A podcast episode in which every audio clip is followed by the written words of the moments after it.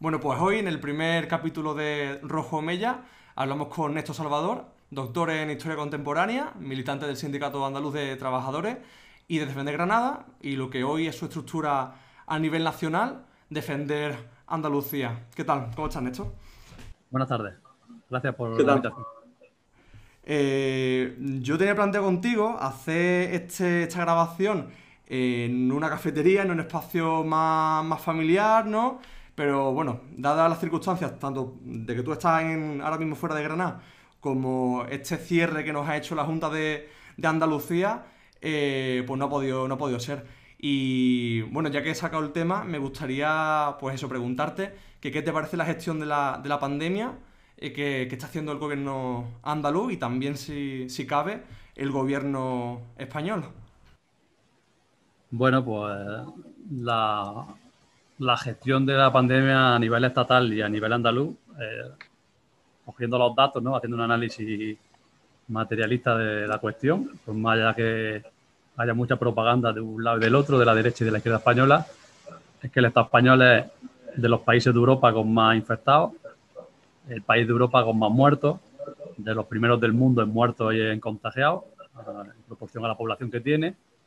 Eh, de los que más infectados tienen de trabajadores sanitarios y trabajadoras, pues eso nos indica que tanto el Ayuntamiento de Granada, la Junta de Andalucía y el, Gobierno Central están suspensos. O sea, estadísticamente están suspensos y no pueden, por mucho que puedan, eh, porque ahí están otros países que no son precisamente, eh, son otros países capitalistas, nos quedamos diciendo, lo estamos comparando con, eh, con otras cuestiones y que viven en Europa con las mismas circunstancias, digamos, también geográficas temporales, ¿no? Porque ahora nos dicen, no, es que con el invierno ha subido la mortalidad. Bueno, y en el resto, ¿por qué no sube? Ahí tenemos el caso de Portugal, eh, pues no irnos muy lejos. Eh, pues la gestión es nefasta. Estamos hablando de que en Granada, además, que es de lo que, eh, donde deberíamos de estar, yo ahora no puedo estar ahí, se ha batido el récord de muertos esta semana, de toda la ola. Cuando vamos a coger dos elementos del gobierno estatal, el señor Fernando Simón, que decía que la segunda ola no iba a ser tan mortal como la primera. Bien, pues en Granada tenemos más mortalidad que en la primera ola. Esto es un dato objetivo.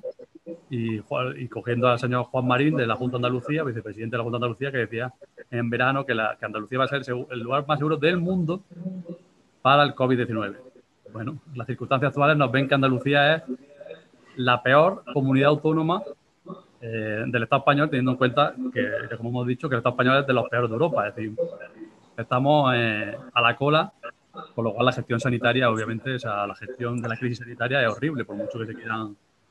Eh, yo digo, la gente puede mirar los datos y los datos no cuadran. Claro. Bueno, pues si te parece, realmente, si te he invitado a, este primer episodio de, de Rojo Mella, eh, ha sido precisamente para hablar de la fundación de Defender Andalucía, ¿no? que quiero tocar este tema en concreto, que fue la fundación a finales de, septiembre y había hecho ahora recientemente la, presentación el 21 de, noviembre. Entonces yo te quería comentar, eh, te quería preguntar eh, qué es Defender Andalucía para que la gente lo conozca, este nuevo proyecto político.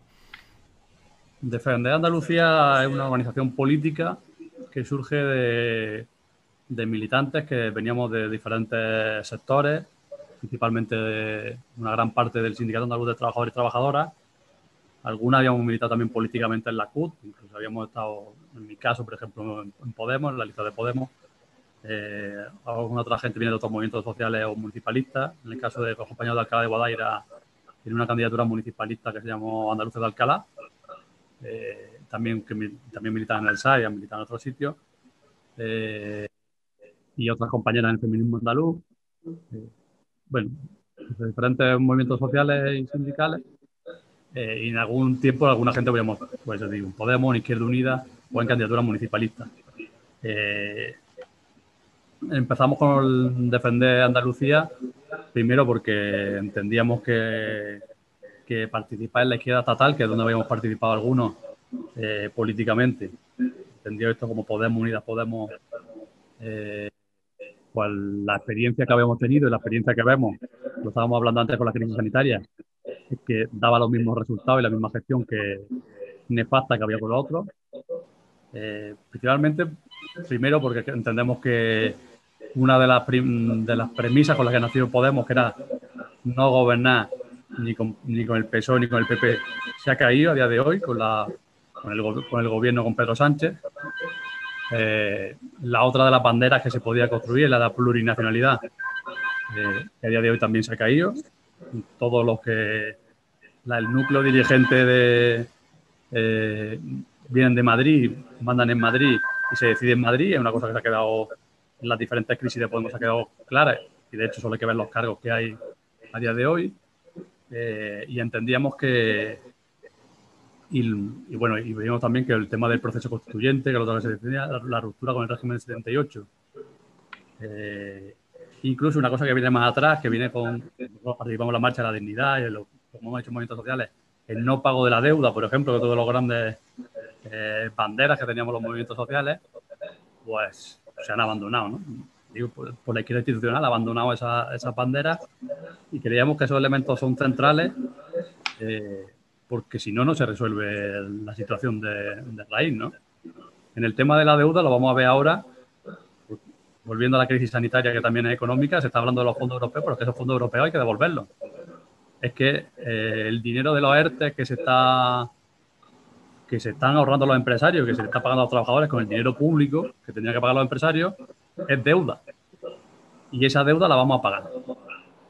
Hay una burbuja de deuda que va a pagar y se va a pagar, y ya hemos visto que también sería a nivel europeo una de las grandes problemas de la izquierda que se, que se arrodilla Europa, lo mismo en el caso griego y lo vamos a ver en el caso español, eh, con el pago de la deuda.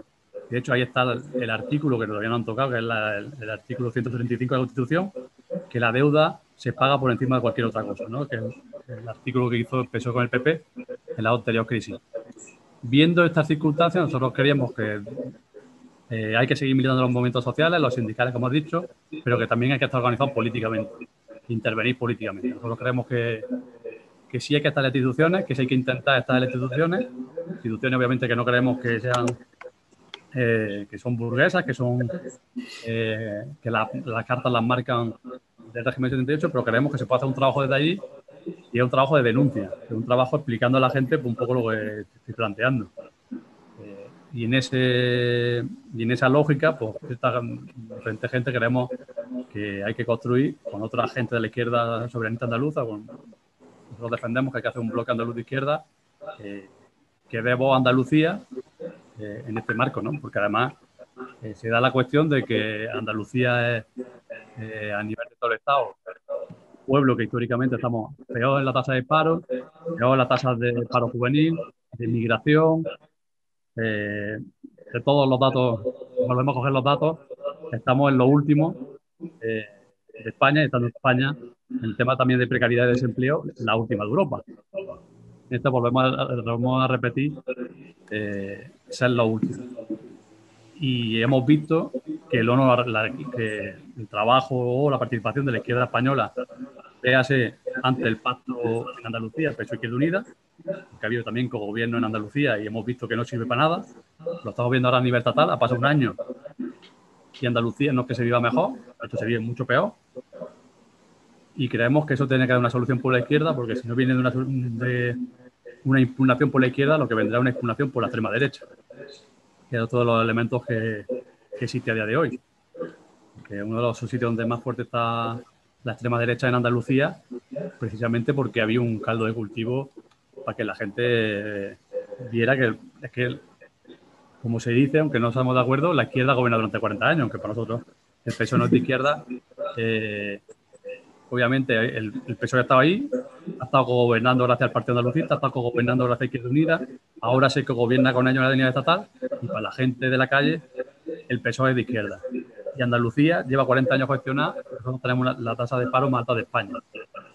Eso genera un problema, un problema político, además teniendo en cuenta que Andalucía es la que más diputados manda al Congreso Español, 61 diputados.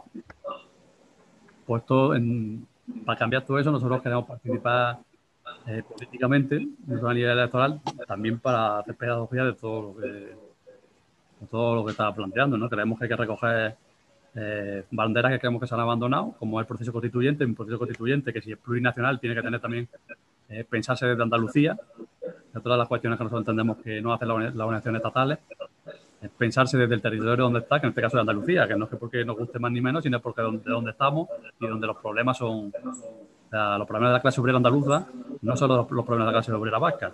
Aunque seamos de la misma clase, hay circunstancias diferenciales, por lo mismo que la clase obrera marroquí o saharaui tienen otros problemas, ahora tienen incluso una guerra, pero tienen otros problemas que no son las del Estado español.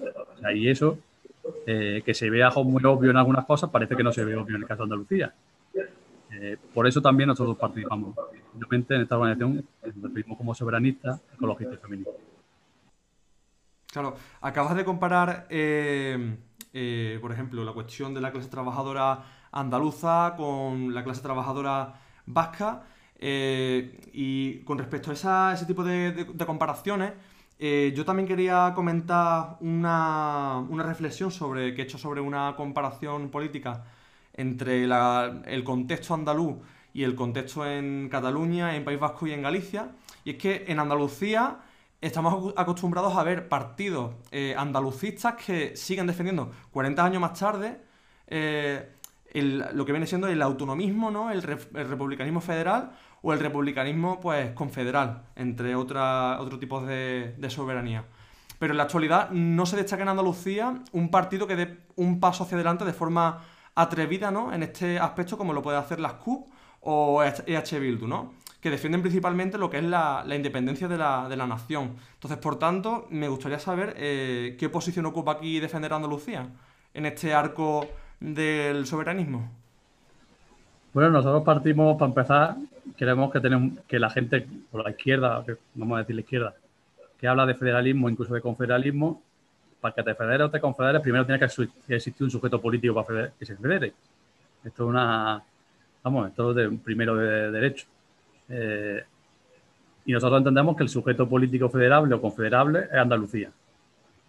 Eso es la, primera premisa que la mayoría de organizaciones no parte. Es lo que estábamos planteando. Se ve las organizaciones políticas que se dicen federales y después deciden en Madrid. O sea, esa es la primera. Si realmente te crees que es una federación confederal, me da igual ya la, la propuesta, bueno, desde tu, origen, se basa de abajo arriba, esto eh, es un sujeto federable que es Andalucía. Nosotros defendemos eh, es el, principio básico, que Andalucía decide cómo se organiza. Y luego se decidirá, obviamente, si es confederal, obviamente después está la correlación de fuerzas que te permite, porque esto no es una carta de los Reyes Magos, las federaciones, las confederaciones también se, se contribuyen, depende de la correlación de fuerzas que tengas. Pero básicamente, volvemos también a la concepción plurinacional. Si hay una concepción plurinacional del Estado es porque existen naciones. Nosotros defendemos que Andalucía es una nación como sujeto político tiene que decidir. Y de hecho, lo que vemos a día de hoy que sí existe es un federalismo, confederalismo asimétrico. Por ejemplo, País Vasco puede recoger los impuestos, tiene una hacienda propia, eh, Andalucía no. Eh, dentro del Estado español, dentro del, todavía del régimen 78 que estamos hablando. Bueno, pues ahí hay una, incluso las propias competencias, hay más competencia en un sitio que en otro. Pues entonces estamos hablando de, asimetría, no estamos hablando de un Estado así, eh, ni igualitario ni simétrico. Y de hecho, pues lo estamos viendo ahora los presupuestos, quien tiene una fuerza soberanista que pueda defender sus derechos, incluso sus competencias autonómicas, porque muchas cosas que piden, incluso la que pide la burguesía vasca, viene el Estatuto de Autonomía Vasco, que pasa es que no se está cumpliendo.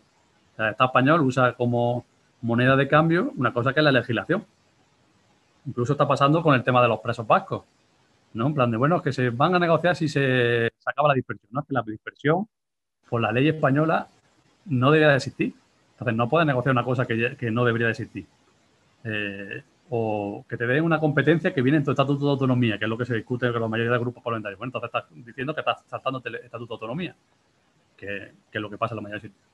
Nosotros en eso defendemos, eh, primero, que Andalucía defenda como sujeto político propio y que tenga, eh, primero, que se cumpliera el estatuto, que no se cumple, eso es lo primero, y después eh, superar a un proceso constituyente en el que evidentemente los pueblos decidan, que es un poco lo que no se ha hecho ni se permitió en el régimen de la Constitución del 78, que lo que se ha convertido al final es un popurrí eh, de modelo en el que, mm, ya te digo, en cada comunidad se decide de una forma y que además eso supone eh, que hay una crisis territorial. Nosotros entendemos que lo que hay a día de hoy es una crisis territorial dentro del Estado español, que es obvio, por ejemplo, el caso catalán, que es obvio también el caso vasco, que ha estado, como sabemos, con el tema de, de la acción armada, etcétera, y, se ve incluso en Galicia. Pero nosotros entendemos que además en, otros territorios, y en Andalucía también está ese, ese problema. Incluso está el problema de la España vaciada que tiene que ver con que Madrid se chupa todos los recursos y está generando con el resto de, las comunidades de alrededor, principalmente las Castillas eh, y pueblos de Andalucía, eh, se, se, deshabitan. ¿no? Todo eso es un problema territorial de fondo y nosotros defendemos que frente a ese modelo, primero hay que acabar con el centralismo de Madrid, hay que defender que los pueblos tengan voz eh, y que se construya, si se quiere construir, un Estado plurinacional teniendo en cuenta la decisión de los pueblos, incluso con el derecho a la independencia de los pueblos que se quieran ir, porque quieran decidir de otra forma. Muy bien. Eh, antes mencionabas un aspecto clave de defender Andalucía, que era básicamente uno de los objetivos más, relevantes, ¿no? El de eh, consolidar en Andalucía un bloque eh, que defienda los intereses mismos de, Andalucía. Y habéis anunciado la creación de una mesa andalucista eh, para este 4 de, diciembre, que lo conforman Andalucía por sí, Primavera Andaluza, Izquierda Andalucista, eh, Defender Andalucía y, Crea Andalucía. Entonces, mm, no sé si me podrías comentar un poco eh, cuáles son los objetivos de, esa mesa andalucista y, bueno, poco más. Bueno, las la mesas andalucistas surgen nosotros como planteo antes, cuando nacemos, planteamos que hay que organizar a la izquierda andaluza que defienda la soberanía de Andalucía y a la clase trabajadora o los sectores de la clase trabajadora que defienda que Andalucía es un sujeto eh, político propio que tiene que además basarse en, la defensa de la clase trabajadora andaluza y nos pusimos a trabajar en ello. Una de las herramientas que hemos puesto en marcha, además de contacto con otros colectivos, movimientos sociales, etcétera, ha sido esta mesa. Primero porque entendemos que hace falta mucha gente eh, mucho y la unidad de mucha gente del movimiento social o sectores políticos para construir ese bloque, ¿no? No que vayamos a hacerlo solo eh, porque además creemos que los retos que tenemos son eh, difíciles, como planteaba antes. O sea, nosotros estamos planteando, creemos que uno de los problemas políticos que ha habido en este último ciclo ha sido que había una elección detrás de otra, por lo cual eso políticamente ha degradado el debate político. Eh, la mesa, una de las cosas que, que aprovecha es que estamos en un ciclo político no un ciclo electoral. Eh, eso tiene de bueno que el tiempo político te, te, permite debatir con gente que es diferente, porque hay, vamos, en la misma mesa hay sectores diferentes del andalucismo, algunos más de centro, otros más con diferentes tipos, ¿no?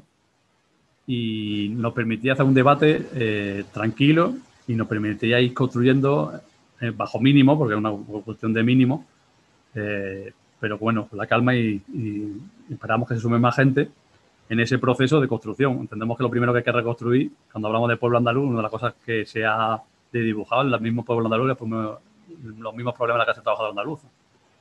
Eh, para eso creemos que hay que hacer una pedagogía, para eso hay que trabajar eh, a, largo plazo, hacer un trabajo de base, como hablaba mucho, bueno, se ha hablado también dentro de la izquierda, donde el compañero Filibeto hay otros teóricos de la izquierda que, la ha planteado también en otros sitios del mundo, que uno de los problemas que tiene la izquierda, no solo en Andalucía, es que no hay trabajo de base ni cultura política. Cultura de política que va más allá de las elecciones, sino de entender pues, un poco lo que estamos hablando, por ejemplo, antes. Puede ser federalista, confederalista, pero no es lo mismo. Y saber, por ejemplo, que cada uno lo que defiende. Recuperar incluso la memoria histórica, que es lo que nos han quitado. Cuando se habla de memoria histórica no estamos hablando solo de la guerra civil eh, y las cunetas, estamos hablando, por ejemplo, de que la mayoría de andaluces no sabe lo que es el 4 de diciembre, que la mayoría de andaluces no sabe quién es eh, Caparrós, que lo asesinaron el 4 de diciembre del 77, no tiene referentes políticos andaluces, con lo cual ni conoce la propia historia de Andalucía. Eh, y eso eh, genera que la propia andaluza andaluza no tengamos autoestima, porque si no conoces tu historia, no tienes referentes, es complicado que tú vayas a defender lo tuyo. Y eso también es uno de elementos que queremos hacer con la mesa bueno, con la misión andalucista y con otra, también con otros, trabajando con otra gente, pero es uno de los métodos, ¿no? Que políticamente eh, construyamos, recuperamos esa historia, además construyamos un proyecto de futuro. Porque también cuando hablamos, parece que del andalucismo, cuando hablamos del 4 de diciembre, para nosotros estamos hablando de la transición, o que la autonomía andaluza es una cuestión de la transición, y es una cosa de la actualidad. Lo hemos dicho con el problema, el problema territorial en, en, España, por ejemplo, lo hemos dicho, está sobre la mesa y uno de los debates es si Andalucía va a estar ahí sobre la mesa como en otros pueblos del Estado con su voz o no va a estar. Eso es uno de los debates. En la crisis sanitaria y económica que tenemos, si Andalucía va a estar y va a intentar resolver eh, los problemas desde Andalucía o no va a estar. Por ejemplo, ahora que tenemos presupuesto, en la cuestión económica podemos resolverlo como quiere la Junta de Andalucía, con el ladrillo, con el turismo, que es nuestro modelo económico que nos ha planteado tanto el Estado como la Junta, o si se apuesta por la energía renovable y se apuesta por un modelo, por un cambio del modelo productivo. Esas son discusiones de, de, ahora y del futuro que tienen que ver con, con, con, Andalucía, con el andalucismo, porque tiene que ver con el modelo económico que queremos. Eh, que los andaluces y andaluces entiendan que eso es andalucismo, que eso es defender Andalucía, es decir, mm, qué modelo económico queremos, que no queremos ser los, camareros de Europa, eh, que no queremos volver a emigrar, eh, son parte del trabajo que quiere que la mesa andalucista, o queremos que la mesa andalucista haga contra otros compañeros. Acabas de mencionar la cuestión de, los presupuestos del Estado español y yo te quería comentar eh, que qué opinión te, merece este acuerdo que ha habido entre PSOE y Bildu con respecto a estos, a estos presupuestos, acuerdos a los que bueno, luego se unió eh, Esquerra Republicana. Esto básicamente te lo pregunto porque es una cuestión muy, digamos, picante eh, que suscita debate tanto dentro del PSOE como en las derechas y, y como en todo el ámbito independentista del Estado, ¿no? Y también preguntarte cómo es posible que Bildu haya hecho un pacto, ¿no? Un acuerdo con, con el PSOE, que básicamente es el pilar fundamental del régimen del, del 78. ¿Cómo se explica esto desde una perspectiva soberanista o, o independentista? Bueno, eh, en primer lugar, los, presupuestos lo que ha demostrado es que los pueblos que no tienen un partido que les represente se quedan fuera de los presupuestos. Eso, eso es una demostración clara que el pacto de Esquerra y Bildu con, las organizaciones estatales quiere decir que el que no tiene una organización, eh, los pueblos que no están organizados se quedan fuera del, debate estatal. Nos parecerá mal o bien, pero que el que quiera jugar en, ese tablero eh, o existe o no existe políticamente. Luego, la cuestión de Bildu, pues bueno, tenemos que tener en cuenta que, primero de todo, cuando hablamos de la cultura política, eh, que obviamente no le interesa a, los medios de comunicación a la sociedad española, porque lo que hablado es que Bildu, con la comparación de, tener de Bildu con Herri Batasuna, no lo es. O sea, Bildu es una coalición donde está el Batasuna, que viene una decisión del PNV, que ellos vienen condenando la violencia, que además son socialdemócratas bueno, viniendo del PNV ya podemos ver de dónde, dónde estaba. Esta alternativa, que era una decisión de Izquierda Unida, y Alaral, que era otra decisión de la izquierda Chale por el tema de, no condenar la violencia. Eh, se ha intentado vender como que lo que hay ahora que Bildu es lo mismo que era antes. No lo es, es una coalición de partidos que obviamente la mayoría son socialdemócratas eh, y que tienen una condición. Bueno, ellos vienen de. Ellos podrán hacer su propia lectura, creo que Otegui ha hecho la, suya, ¿no? Que es que ellos entienden que mejor tener este gobierno de izquierda que lo que puede venir un gobierno de las tres derechas y que ellos además están en el papel de disputarle al PNV, que es el grupo vasco que trae cosas a, su tierra. En esa disyuntiva, pues, yo puedo entender que ellos, vamos, tampoco nosotros somos de opinar de los otros pueblos, yo puedo entender que ellos están en ese proceso teniendo en cuenta además de que vienen, esto es una opinión muy personal, de una derrota, de una derrota histórica. Porque la apuesta que ellos hicieron era una apuesta muy fuerte, me estoy refiriendo a la izquierda del Chale, una apuesta que tenía hasta tomaba parte ¿no? que el tema de las armas, el tema de los presos, o sea que de, muerto encima de la mesa y venir de esa, de esa cultura que fracasó, que políticamente eh, la que el Estado español eh, al final políticamente ganó, pues ellos están gestionando su derrota política como ellos entienden. Obviamente fortaleciéndose a nivel institucional, aunque haya gente que lo vea bien o no. Entonces yo creo que ahí hay que entenderlo. Incluso que así yo entiendo así con el tema de Esquerra Republicana. La Republicana viene de apostarlo todo al 1 de octubre y al tema de la República en 18 meses. Y, de ahí, que no le salió, podían seguir ahondando en el proceso, en el conflicto y haberle explicado a la gente pues que no lo habían, que no lo habían conseguido, que parecía obvio que no le van a conseguir, eh, al menos 18 meses, independizarse del Estado español. O mm, plegarse, ¿no? De hecho, la estrategia de carrera republicana, que la han escrito ellos mismos en este caso en un libro de Oriol Junqueras, que amplía la base, que ellos mm, esperan mientras amplían la base del independentismo y que mientras tienen que gestionar, y en esa lógica están los presupuestos. Eh, y en el, marco de, la izquierda total, pues le viene a Unidas Podemos y al PSOE le viene bien porque con estos presupuestos ya casi se asegura la legislatura, porque el siguiente año, si no lo aprobamos los presupuestos, podrían eh, prorrogarlos, con lo cual no iríamos a dos años más. Entonces, por parte de esas cuatro fuerzas políticas, al final el aire y gestión que es donde están viviendo eh, cada uno por su por sus diferentes culturas políticas que vienen de diferentes sitios. Eh, desde nuestra perspectiva, nosotros que no venimos de esa cultura política, creemos que, que tiene que haber una izquierda que, como he planteado antes, que, impone estos presupuestos porque primero no van a arreglar nada en el Estado español y no van a arreglar nada en Andalucía. primero, por lo que he planteado antes del tema de la deuda, que estos presupuestos lo único que va a hacer es generar más deuda. De hecho, la deuda pública ya está en un nivel histórico. Lo segundo, no cambia el modelo productivo, que es lo que estamos hablando con el tema de Andalucía, ni lo cambia el Estado español, ni lo cambia Andalucía, que es el último eslabón del Estado español. Con lo cual, para la clase obrera en general, pero y la clase obrera andaluza en particular, los dos presupuestos van a suponer más paro, más precariedad, más gente pasando hambre eh, y los parches que quieren poner a la situación económica, que cuando plantean, no, pero es que hemos subido en sanidad y en, educación, que es un poco la, propaganda que, hacen los que hacen el presupuesto. Bueno, pero no tienes que ver eh, lo que está invirtiendo en respecto a lo que invirtió el PP, porque antes no había una crisis sanitaria como la que hay a día de hoy, ni un parón económico. El parón económico que había ahora no lo había en 40 años, no, no lo había desde la guerra civil.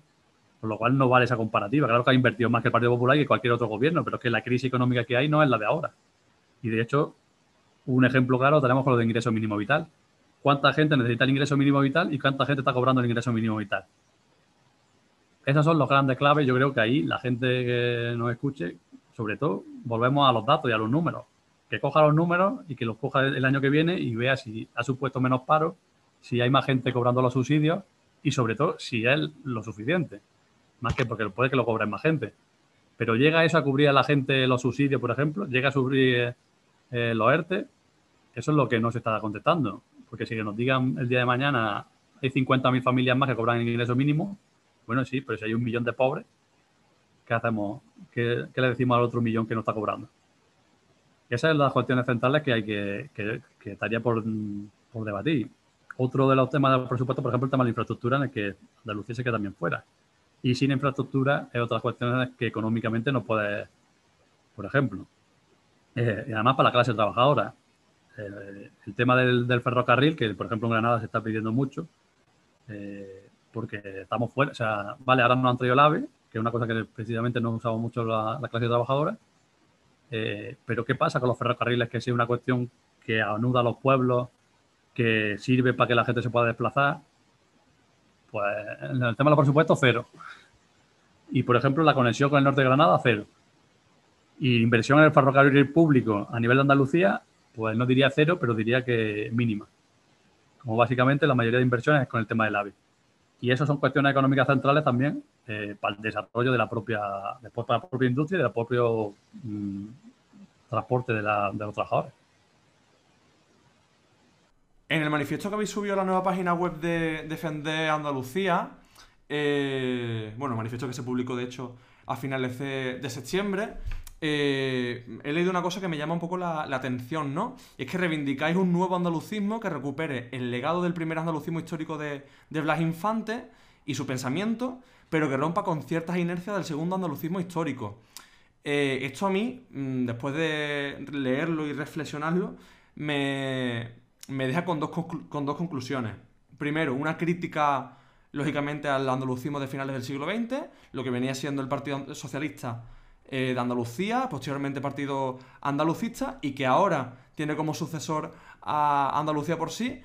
Y eh, por otro lado, mm, se da por hecho, damos por hecho que eh, hay una tercera ola del andalucismo, ¿no? Que es la que estamos viviendo ahora mismo y por la cual se hacen proyectos como este, ¿no? se hacen cosas, se hacen, pues, lo que estamos, lo que estamos haciendo ahora mismo, ¿no? Grabar un podcast y poder hablar tranquilamente sobre cuestiones políticas andaluzas. Entonces yo te pediría una breve reflexión sobre estas dos conclusiones, ¿no? Que, he podido yo sacar de esta lectura.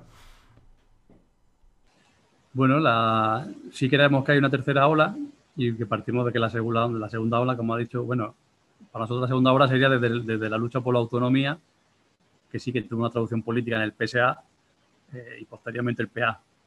También hemos hecho una traducción, bueno, y aunque de forma más minoritaria, con la candidatura unitaria de trabajadores, con la CUT, eh, que fue el brazo político del SOC y posteriormente eh, entró en Izquierda Unida y dijéramos que era la izquierda nacionalista dentro de la izquierda estatal de Izquierda Unida. Y, bueno, que luego han pasado algunas sectores a Podemos, etcétera. Nosotros creemos que, bueno, el PA implosionó, como hemos visto, pasó del PSA al PA y, bueno, toda esa historia que forma parte de la transición hasta el 2000 y algo, ¿no? Y la CUT también, como al final ha implosionado, ha desaparecido políticamente, eh, y formaban parte del andalucismo político que venía desde la transición, en que se usó un acumulado político grande. Todos entendemos que hubo un acumulado político, bueno, por eso hubo más de un millón de andaluces que salieron a la calle, eh, por eso, y antes había lo que se llamaría una hegemonía del andalucismo, que principalmente después absorbió eh, el, PSOE, que fue el que se, que la fuerza hegemónica, aunque no nos guste, eh, de, toda esa, de todo ese movimiento. Y entendemos que ahora hay una tercera ola, eh, sobre todo cogiendo tres elementos.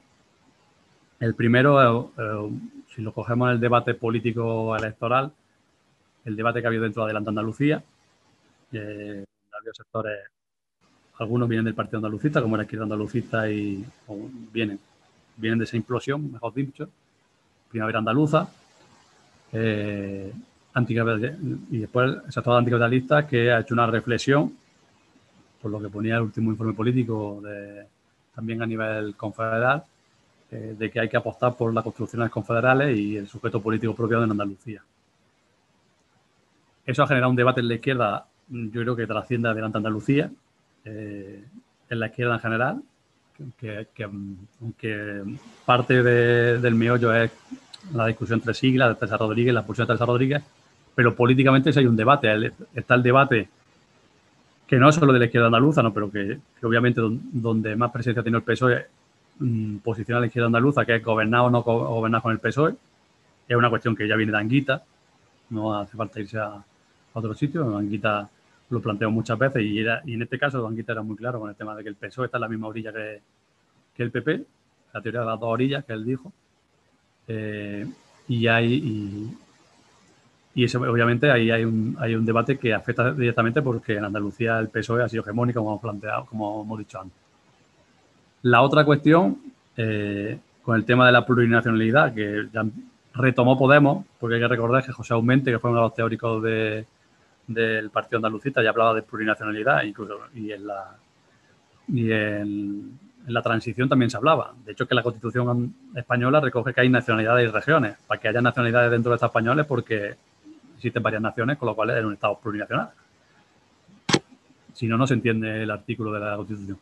Pero bueno, se retomó con Podemos, podemos decirlo así, y en ese debate plurinacional, que a la interna y a la externa, Andalucía se le plantea, ¿no? Porque además se ve como, por ejemplo, dentro de Unidas Podemos, eh, los gallegos tienen grupo propio, los catalanes tienen grupo propio, eh, y Andalucía, por ejemplo, no tiene grupo propio.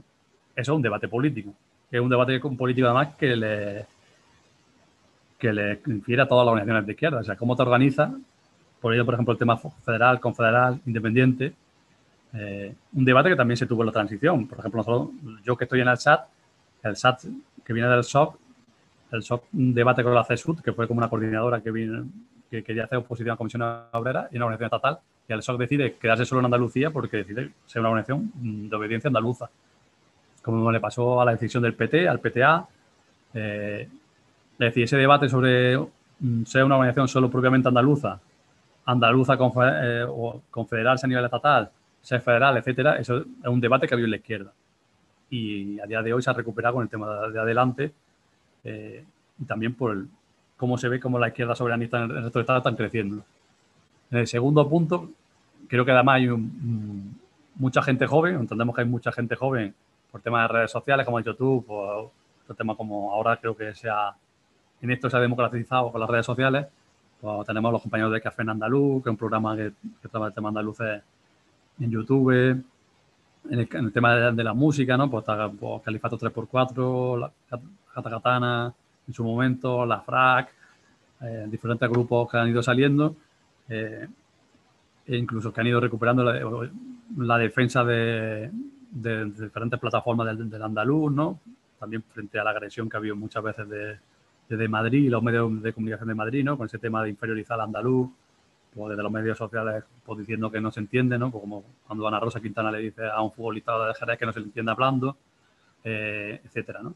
Incluso, partidos políticos que salen diciendo, pasaba hace poco con la ministra de Hacienda porque era andaluza, ¿no? Se le acaban artículos porque decía que no se le entendía.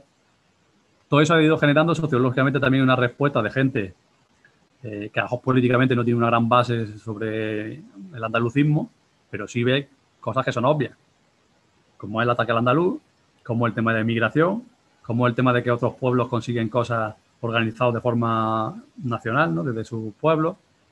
Y creemos que todo eso está haciendo un mal debate que plantea de Andalucía, que está generando al menos un debate, en las redes sociales se ve mucho, eh, sobre qué pinta Andalucía en el siglo XXI y qué quieren pintar los andaluces. Ese es un debate que creo que está ahí, eh, porque además como las condiciones objetivas sí que están dadas en Andalucía, más que en otros territorios, es decir, peor no podemos estar, Seguro que eh, cuando el proceso, España amenazaba a Cataluña con que se iba a llevar las empresas. Eh, aquí sí es verdad que no, no, sé qué habremos hecho, pero las empresas se las han llevado ya.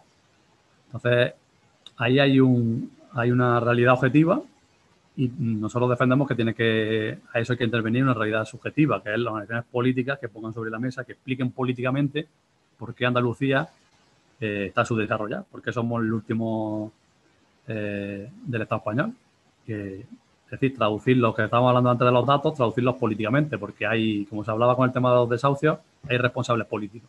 O sea, si no, lo que estaba pasando hasta, el día de hoy y que se ha ido haciendo por el régimen y lo ha hecho muy bien el PSOE, es que los andaluces, como le pasa a los desahuciados, eran culpables de lo que los pasaba. Que era porque éramos vagos, porque no éramos emprendedores, no éramos un pueblo que emprendía, porque no sabíamos gestionarnos. Al final la culpa es una culpa individual y la culpa es mm, del que, de la víctima.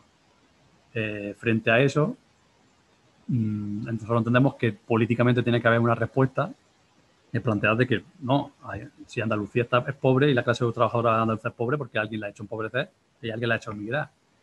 Eh, y claro, para eso tienes que pensar eh, y organizarte y traducir tu respuesta desde Andalucía. Esa, esa, es nuestra premisa y queremos que cada vez más andaluces lo están entendiendo. primero porque ya llevamos muchos años así, si nos cogiéramos históricamente, no es que no de un día ni de otro ni de otro. Eh, y creemos que, que, a, día de hoy, sobre todo la gente más joven, tiene cada vez más herramientas para al menos darse cuenta de que estamos lo, que estamos lo último de todo. Eh, darle una respuesta política a eso, que no se caiga ni en la apatía ni en la extrema derecha, creemos que es la función de la izquierda andaluza. Darle una respuesta política a esas condiciones objetivas de crisis que vive Andalucía.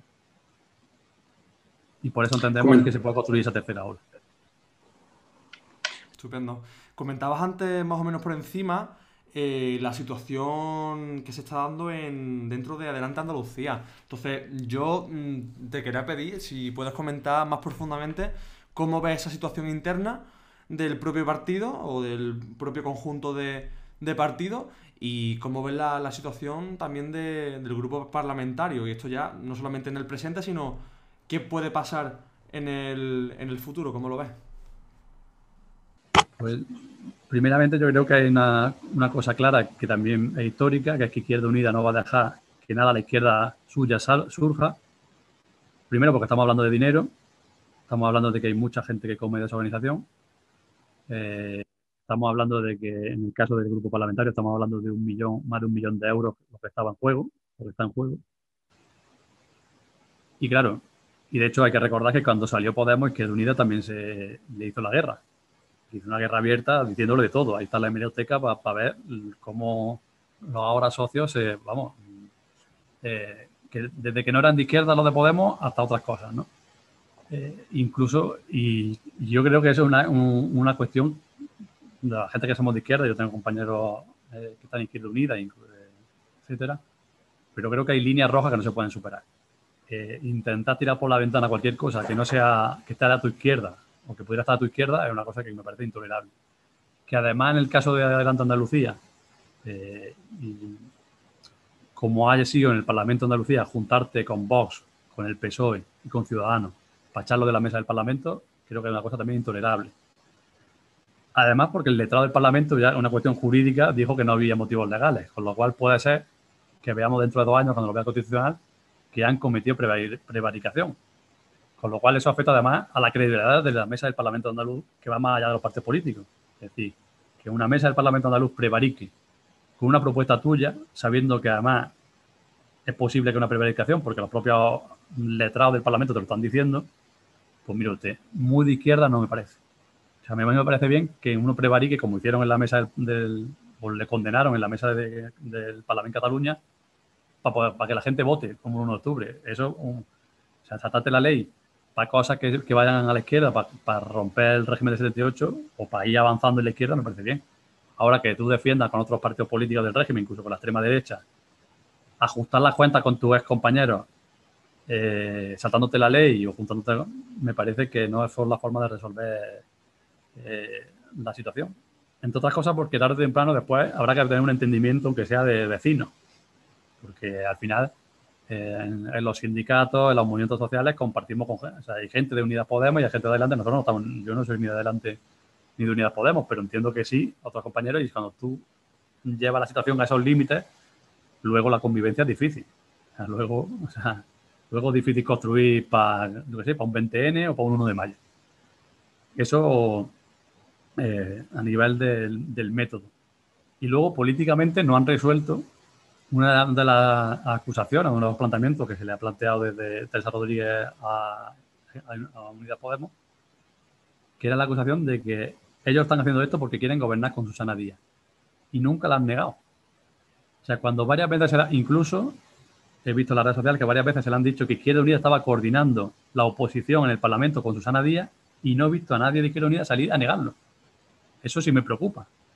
Y obviamente dice, bueno, esas acusaciones podrían ser infundadas, teniendo en cuenta que hace ocho años hubo un cogobierno con Susana Díaz y que ese cogobierno no lo rompió Izquierda Unida, sino que Susana Díaz convocó elecciones y en este caso Maillo le pedía que no las convocara, esta es la hemeroteca otra vez, y que además hay dirigentes de Izquierda Unida, y eso yo lo viví, que, están que defienden ese cogobierno pues nos da una situación de que a mí lo que sí me gustaría que Unidas Podemos fuera sincera y dijera, nosotros vamos a gobernar con el PSOE en Andalucía, este es nuestro proyecto político. Y así la gente de izquierda de, Andalucía pudiera, mm, por ejemplo, mm, saber si defiende ese proyecto o no. Eso yo creo que políticamente, más allá de las peleas internas personales, que yo creo que eso políticamente no es de interés, lo que sí hay el debate, el debate principal es el gobierno con el PSOE, para empezar. Con todo lo que supone el PSOE de Andalucía, como hemos dicho, ¿no? Y ahí no veo que Unidas Podemos responda al planteamiento. Y creo que eso es un, elemento central. ¿Van a gobernar con el peso de Andalucía o no? Todas las pruebas dan que sí. Pero a mí me gustaría no suponérmelo. Me gustaría que ellos lo plantearan. Obviamente no lo van a decir. Y, y por el resto de, sujetos, en este caso pues, también está Primavera Andalucía y Izquierda Andalucista, que no, que no están en el grupo parlamentario, pero que están en Andalucía, aunque Izquierda Unida lo intenta negar y, tienen una senadora, que es Pilar González.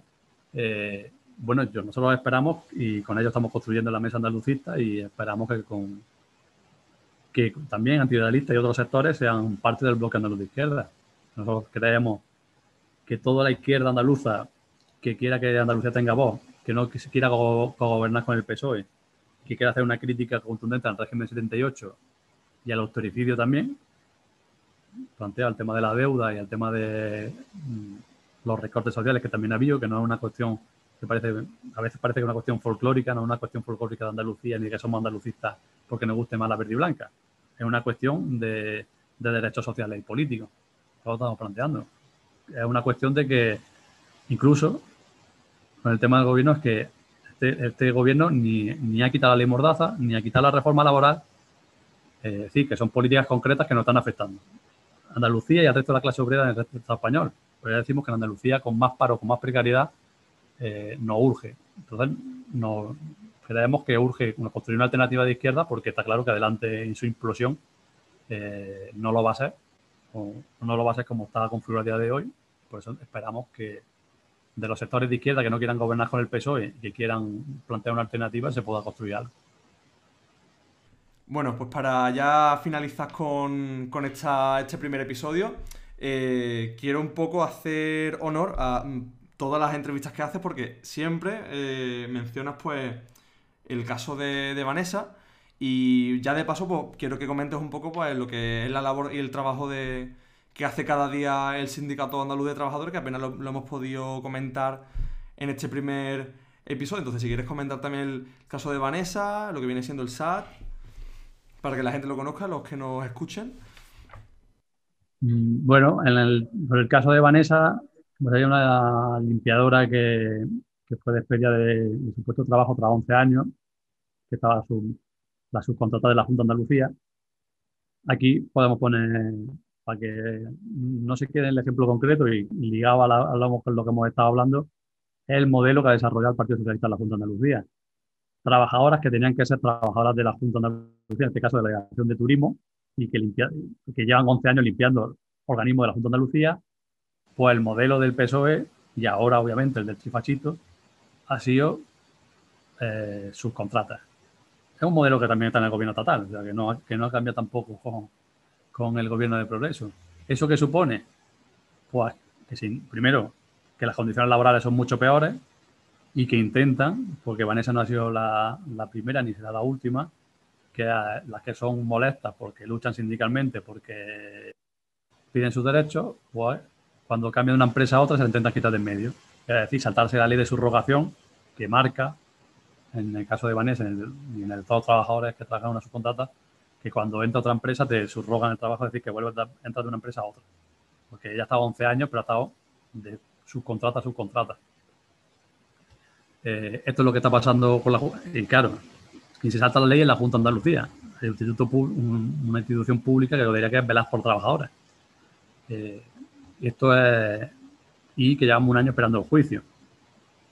Obviamente retrasan el juicio. Eh, primero se salta la ley sabiendo que la mayoría de personas no van a aguantar un año esperando al, juicio, ni luchando por sus derechos. Bueno, la mayoría, como no saben ni sus derechos, se creen que a de pedir porque sí, y no se encuentran con un sindicato. Y lo, el segundo problema que tenemos con el tema de, la justicia, que tampoco se ha mejorado, que es cuando si el juicio va a ser ahora en febrero, después de un año del despido, pues es otro de los problemas que tenemos. Pero bueno, hay que, hay que seguir. Esa es una de las tareas que, hace, que hacemos desde el Sindicato de Trabajadores en Granada eh, porque las condiciones laborales que vamos a estar planteando en, la práctica es otro de los elementos que habría que, cambiar. Hemos dicho, por ejemplo, que la, reforma laboral no se ha cambiado.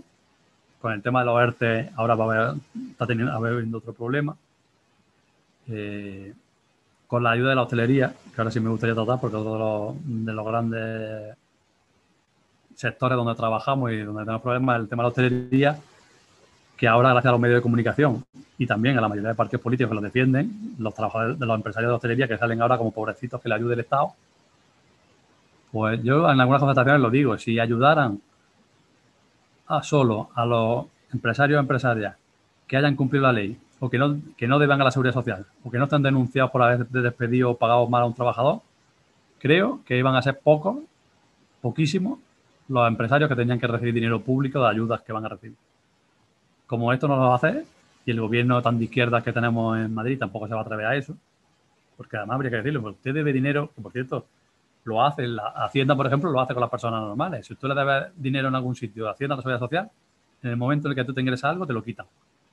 Si tú cobras, mm, no te pueden expropiar todo, te dejan el salario mínimo, pero si tú cobras de más, Hacienda te dice, oye, que tú me debes dinero. En el caso de los empresarios, van a recibir y están recibiendo muchas empresas que, no se lo merecen. Pero vamos, y si cojo otro caso sangrante, porque además este ya que en el que el, gobierno tiene el 21%, que es el caso de Airbus y de la subcontrata de LTK Lefty, que tuvimos, no me quiero equivocar, 51 compañeros del sindicato despedidos de forma ilegal, ganaron después de un año, ganaron la transmisión y ahora lo quieren otra vez despedir con el tema de la crisis o hacer un ERE con el tema de la crisis que está viendo.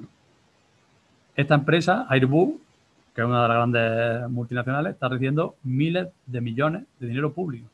es más, tiene una parte, el gobierno estatal tiene una parte, el Ministerio de, de María José Montero, una parte de participación. Y no han hecho nada para decirle a la empresa, primero, los puestos de trabajo se respetan. Y segundo, ¿qué ha pasado para que 51 trabajadores se la ha echado por estar sindicado y por pedir sus derechos? Aunque has buscado alguna excusa y obviamente te ha salido mal porque ha sido despido nulo, se han tenido que ser transmitidos. Pues estos son de las, por poner dos ejemplos, podríamos seguir poniendo ejemplos esta toda la tarde aquí, eh, pero son dos ejemplos prácticos de cosas que podían hacer los gobiernos, el estatal y el autonómico, y que no se hace. Acá abajo la subcontrata y que se han contratado directamente públicamente y que las empresas que tienen participación pública eh, se respetaran los derechos trabajadores. De hecho, como ahora el Estado es el que manda, es decir, la mayoría de empresas van a tener que recibir ayudas públicas, lo que no puede ser es que se rescate, nacionalicemos las pérdidas que lo se está haciendo, cuando se está nacionalizando, por ejemplo, ahora creo que hay Europa, y eso no suponga ningún beneficio para los trabajadores de las empresas que se rescatan, como ha pasado con la banca. Es otra de las, mm, de las cuestiones que lo exigimos desde el sindicato, lo exigimos políticamente y creemos que la izquierda debería exigir en cualquier sitio. O sea, nosotros se está rescatando con dinero público a empresas privadas y esas empresas privadas lo, lo primero que hacen después es despedir a los trabajadores para ahorrarse más dinero, como ha hecho la banca. Y eso está pasando todos los días. Y es que ahora con la crisis sanitaria está pasando en todo, casi, casi todos los sectores. Y está pasando también en la hotelería que después salen llorando. Pues eso son parte de la, de la impunidad empresarial y queremos además que los cargos públicos deberían servir para, para aplicar a la gente lo que está pasando, en vez de, como veo muchas veces. Salir, que salen a apoyar a la, empresa, a la empresaria de la hostelería. No, hombre, a empresario de la hostelería, apoyarlo a los que cumplan la ley. Por desgracia, más del 90% no está cumpliendo la ley. Y en Granada, que además que estamos, que esto está allí, se, se ve claramente. Y se ve claramente también por ley. O sea, no es que lo digamos nosotros, lo dice la inspección de trabajo. No sé si me ha faltado el dato porque no, me he dado cuenta, pero este tema lo he sacado y he dicho literalmente en honor a, tu, a tus entrevistas, todas las que has hecho, porque de hecho mm, la, la última que vi fue la de mm, en, en cuatro, en el programa de Risto, que no sé de qué estabais hablando, pero me acuerdo que metiste ahí el caso de, de Vanessa y lo reivindicaste eh, sin que tuviera relación con, eh, con la temática de, de esa entrevista y me hizo mucha, no sé, especial ilusión y gracia. Y después el, el tema del, del Risto, el tema era la toma de Granada. Pero Ah, si estaba Girauta, estaba en el plató, que todavía estaba en Ciudadanos antes de que se fuera. Y pues ya aprovechar, de hecho, ese día venía de una concentración por Vanessa. Y pues que nosotros sí creemos que cuando, por recoger el principio cuando estamos hablando de la gente que tiene caras públicas, y para eso también sirven las instituciones, también los sindicatos, pero la gente que tiene un micrófono o que tiene una oportunidad de llegar a los medios de comunicación, lo que tiene que hablar de esos casos. Aunque no toque el tema como nos tocaba ese día porque era la toma, pero en plan de, bueno, ahí había un responsable de Ciudadanos. Creo que Teresa Rodríguez el otro día lo hizo también, cuando le hablaron del tema de adelante, estaba Marcos de Quinto y le recordó que Marcos de Quinto es responsable de los despedidos, los despedidos de Coca-Cola. Y, y creemos que eso es una cosa que, que, que deberían de hacer los políticos y la gente que tiene, que, que tiene visibilidad. Políticos, Willy Toledo lo hace cuando le dejan, o, o gente, la gente que podamos hablar en la tele o donde podamos hablar, hay que señalar esas cosas porque esas son las cuestiones centrales. No, ni que la toma de Granada haya facha mm, me parece lamentable, pero no es la cuestión central. La cuestión central es que hay esa gente que parece que vive en, no se han manchado las manos, ciudadanos, el PP, porque muchas veces nos centramos en Vox, pero no, los que están gestionando y machacando a la, gente todos los días, en este caso es Ciudadanos y el PP. O si cogemos el tema de los desahucios, el PSOE y el gobierno que se niega a, prohibir los desahucios en la crisis sanitaria como ha pasado ahora. Que se han negado que está habiendo desahucios porque el gobierno se niega a poner un decreto que ponga que los desahucios se prohíben en la pandemia. Que, mínimo. Pues yo creo que señalar sobre esas cosas cuando se puede, mmm, creo que todo el mundo lo debería hacer porque es la mejor forma de que al menos hace un poco de pedagogía. Muy bien, pues si te parece, terminamos aquí el primer episodio de Rojo Mella y bueno, desearte que eh, mucha suerte, desearos mucha suerte tanto en el SAL como en defender Andalucía y que sigáis tra trabajando así por defender eh, los derechos de los currantes. Gracias a vosotros y esperamos que vaya que haya muchos programas y que dure mucho tiempo esta iniciativa. Muy bien, feliz 4 de diciembre. Gracias.